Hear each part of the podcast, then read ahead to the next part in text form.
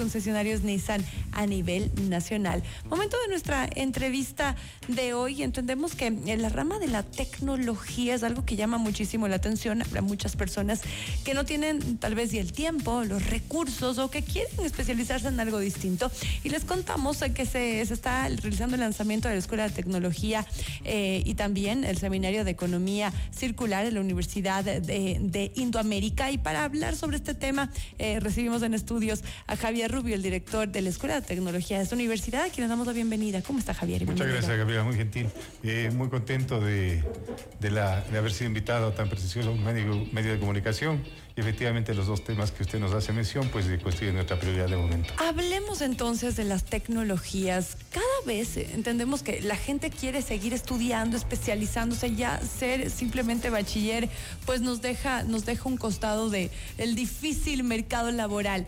¿De qué se trata este, esta, esta escuela de tecnología? ¿Cuánto tiempo nos toma graduarnos de tecnólogos? Bueno, de hecho, el proceso y tiempo que conlleva el adquirir un título de tecnólogo eh, eh, normalmente dura cuatro semestres, esto es dos años. Es un proceso mucho más dinámico, mucho más expedito, pero que también obedece a las necesidades de empleabilidad que tiene el país. ¿no? Ahora, eh, especialmente las nuevas generaciones tienen obviamente una avidez de, incorporarse al mercado laboral. Y, los porcentajes de, falta de empleo pues son absolutamente notorios. Y entonces en, ese, en esa línea, pues la Universidad de Indoamérica, sensible al requerimiento de la sociedad, a, como es, a, está auspiciando que la Escuela de Tecnología tenga un funcionamiento mucho más adecuado en temas que obviamente le interesa a, los, a los jóvenes. Porque hay un adicional que quisiera comentarle. Sí, por favor. Que también se va rompiendo los paradigmas que, un poco tiene la, gente por una especie de recetario colectivo, que todo el mundo aspiraba a tener un título de tercer nivel o un máster, un PhD, pero no necesariamente esa es la solución. la gente va optando por, opciones mucho más prácticas, mucho más eh, dinámicas, como es en este caso las tecnologías. Y hay que aterrizar a las necesidades, a los tiempos, hasta el tema económico, que mucha gente que tal vez si no tiene para pagar una carrera de cuatro, pero sí una de dos, y con esto pues se amplía la oferta laboral a la que podía acceder. En este caso, en la Escuela de Tecnología, ¿qué carreras tecnológicas tienen ahora disponibles? Bueno, de momento estamos empezando con cuatro carreras, que es la atención y cuidado del adulto mayor. Tenemos también contabilidad y asesoría tributaria, sistemas informáticos en red y marketing digital. Son cuatro carreras que están obviamente creadas por los organismos competentes, pero en proyección vamos a generar carreras que que eh, cubren expectativas importantes como por ejemplo eh, lo que es la economía circular misma, gestión deportiva, mecatrónica, eh, los técnicos en atención primaria en salud, en gestión pública, en transporte. Cada una de estas tiene sus propias particularidades y sus nichos de, si se quiere, de, personas interesadas en estos temas que son absolutamente innovantes. Y de las que nos ha mencionado, ¿cuál es la que más ha llamado la atención de los jóvenes? Bueno, de alguna manera todos, ¿no? O sea, también para dar institucionalidad a las cosas. Por ejemplo, este seminario de economía circular está, está amparado en la promulgación de la nueva ley de economía circular y, promulgación del reglamento que fue recientemente aprobado por el Ejecutivo y que es darle institucionalidad al proceso de economía circular.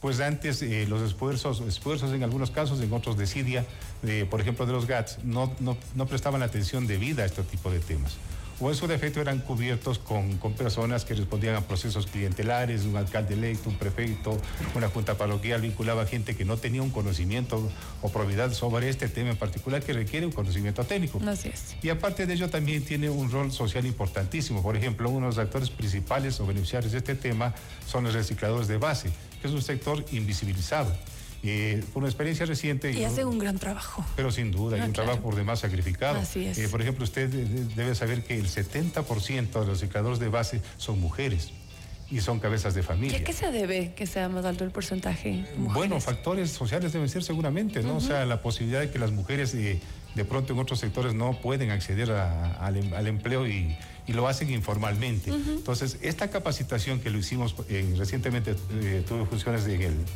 en el SECAP como director ejecutivo en la gestión del ministro Donoso y tuvimos la, yo pienso que la excelente iniciativa de capacitar a los recicladores de base. Y obviamente eso promueve a su vez asociatividad, creación de empresas familiares y el reconocimiento humano. O sea, gente que ha trabajado años en esto, que no han tenido la posibilidad de obtener una certificación, que no han tenido la posibilidad de tener una, un documento que acredite su condición y que además sea sujeto de crédito, que eventualmente también se considere la ley. Eh, establece eso, la posibilidad de que tengan afiliación al Seguro Social, entre otros factores que de alguna manera han sido postergados.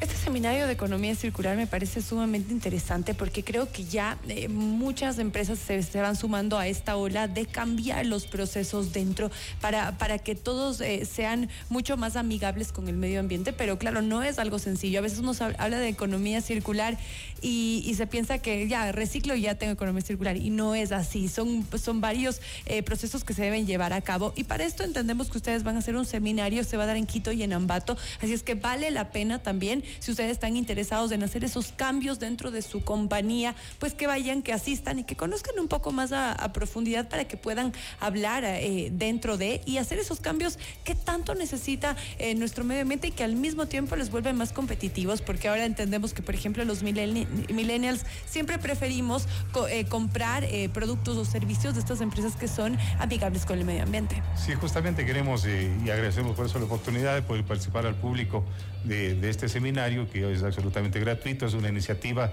que demuestra ante todo la sensibilidad de las autoridades de la universidad, en este caso de su canciller Saúl Lara y del rector eh, Luis David Prieto, en, abordar este tema. es, el primer seminario en el cual van a participar expertos en la materia, justamente para conocer el marco normativo que rige la, economía circular, como también el impacto que tiene el manejo de los, justamente de los desechos sólidos en, por ejemplo, los sectores estratégicos.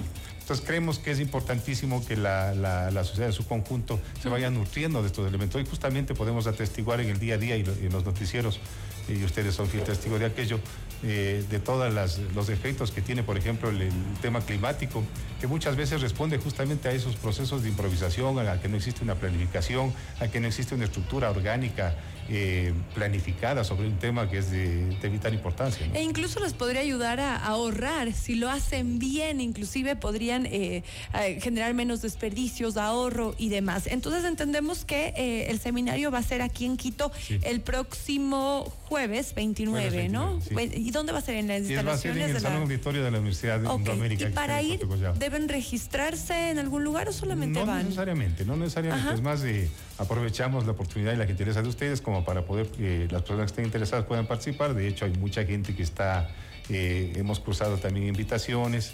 Eh, gente que está vinculado al tema, por ejemplo, eh, hemos hablado con, los GAS de la provincia de Pichincha, con, con, con Ocopare, que agrupa, es el gente gremial de todas las juntas parroquiales, que dentro de su jurisdicción igualmente tienen obligaciones puntuales sobre el manejo del, del tema ambiental y que en muchos casos pues no se conoce sobre este tema, reitero que que de alguna forma no ha sido abordado como corresponde. ¿A qué hora empieza? Esto empieza a las nueve y media.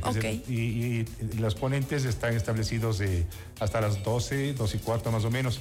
Luego de las ponencias va a haber un foro de tal manera que las personas puedan eh, justamente presentar las preguntas y, a su vez los, los expertos puedan pues... Eh, eh, eh, como es eh, contestar los requerimientos que se Excelente. Entendemos que también en Ambato se va a hacer em, otra, otro seminario, será el 7 de marzo. Así es que si ustedes están interesados, les invitamos a que le pongan un poco más de, cabeza en esto, porque vale la pena más. Si es, es gratuito, hay que aprovechar estas oportunidades.